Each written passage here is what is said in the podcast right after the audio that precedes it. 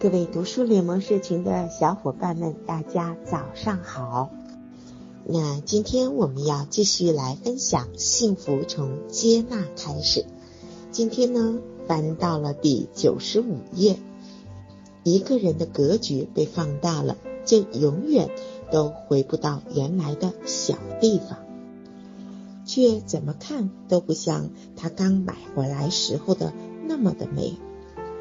当林院长把它作为普通的树种在泥土里的时候，后来它就真的长成了一棵树。这件事情过后，他发现小小的花盆里种出的小小的花，大大的花盆里呢就种出大大的花。如果我们是小盆，那只能长小树；如果我们是大盆呢，那就能够长大树。植物有它的生长规律。那人会不会有这种规律呢？我们的格局也会决定孩子的未来的世界。我们就是孩子的天花板，就像我们就是那个盆，而孩子就是我们盆中的那棵树是一样的。今天早上一起床的时候，我眼看就要到六点半了，啊，但是还是能够爬起来跟大家一起来读书哈。那我也很欣赏我们每一个伙伴能够说到做到，每天早上准时来到我们的社群，一起来学习，一起来成长，非常感恩大家的陪伴。在书中，林院长跟我们分享，以前呢对盆栽有个疑问，怎么看起来很老的树，连树皮都没有多少，叶子居然还长得挺好的。于是呢。他也买了一盆盆栽放在了家里，可惜一个月之后，他发现它的叶子变了，好像没有原来那么美了，甚至有了几片叶子都变黄了。林院长说他有点担心，怕它死去，是不是盆里的养分不够了呢？应该是吧。你看，盆那么小，树怎么可能吸收到足够的养分呢？于是呢，林院长做了一个聪明的决定，他把它移种在面积更大的院子里。后来，它越长越高，叶子越长越大，却怎么看都不像它。这件事情呢，让林院长对园艺师有了一种莫名的敬佩。平时看起来需要很大地方才能栽种的树木。到了他们的手里呢，居然可以种在小盆里。更神奇的是，这棵树居然还长得挺好的，每年只长一点点，但是呢又长得很和谐，真的很神奇。不过呢，林院长有一个大智慧的发现，他发现小盆长小树，大盆长大树，更宽阔的土土地上长出更大的树。这里面好像有一种安排，物种会根据它当下的资源，做出对自己最好的选择。为什么有一些人一辈子从来都没有去过外省？为什么有些人呢一辈子在山里过着贫穷的日子？他们也根本不会想要到外面的世界去看看。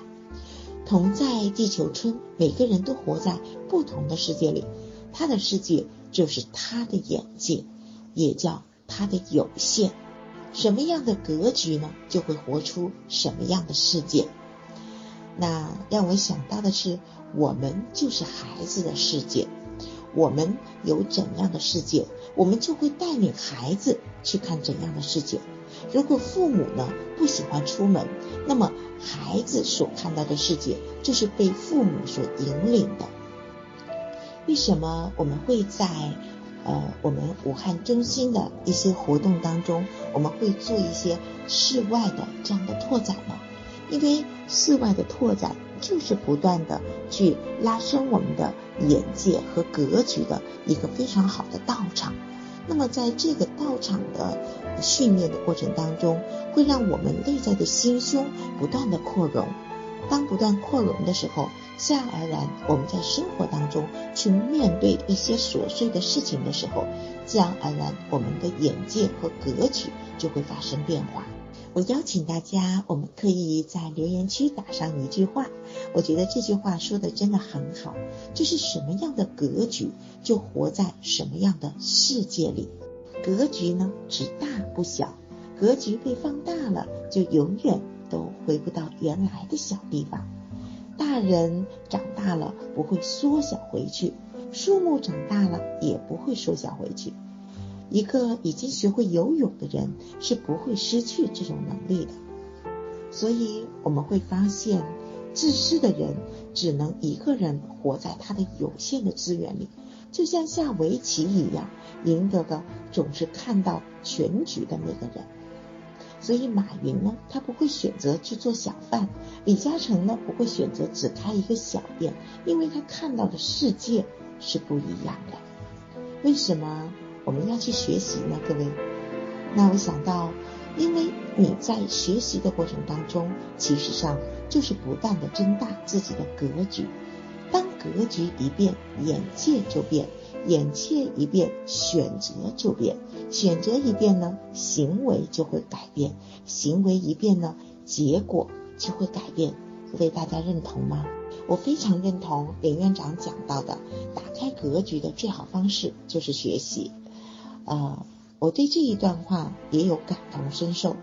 林院长说，关于学习有一个很重要的秘密。就是一个小学毕业的人，如果毕业后不再学习，他一生的思维方式就停留在小学的阶段。那一个中学毕业的人呢，如果毕业后不再学习，他一生的思维方式呢，就会停留在中学的阶段。一个大学毕业的人呢，如果毕业后不再学习，那他一生的思维方式就会停留在大学的阶段。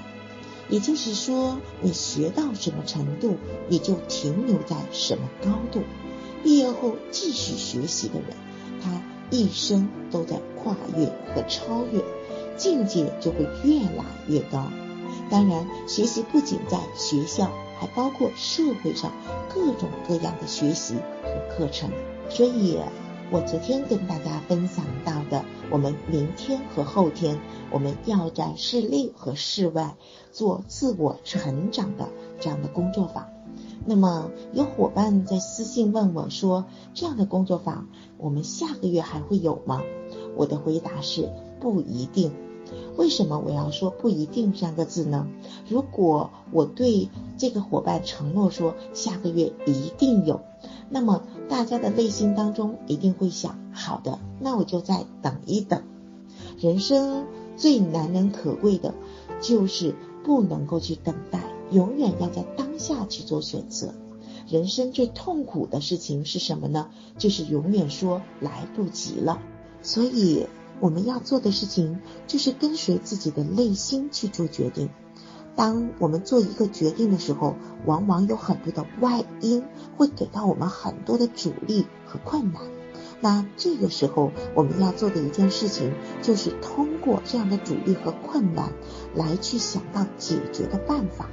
当我们在这个过程当中，一次又一次的去突破自己的时候，我们会发现，我们解决问题的能力也变强了。同时又为自己的人生做了最好的选择，这不是一件很好的事情吗？很幸福的事情吗？其实，我觉得我们要去做一份觉察，觉察什么呢？其实上不是为了去学习那个课程，最重要的是在去做选择的那一刻，你的内心会不会变得越来越有力量呢？你在做选择的那一刻，你是不是在解决问题的能力上变得越来越强了呢？你在做选择的那一刻上，你会不会更加清晰的认识自己要什么，会成为谁，会去到哪里呢？当你一次又一次的去突破自己的时候，我想说，你的天花板正在慢慢的升高，恭喜大家！恭喜我们所有能够在做选择的那一刻的时候，自己能够为自己能够清晰的做出最正确的选择。所以最后有一段心语要送给大家，这段心语让我们每个人闭上眼睛去感受。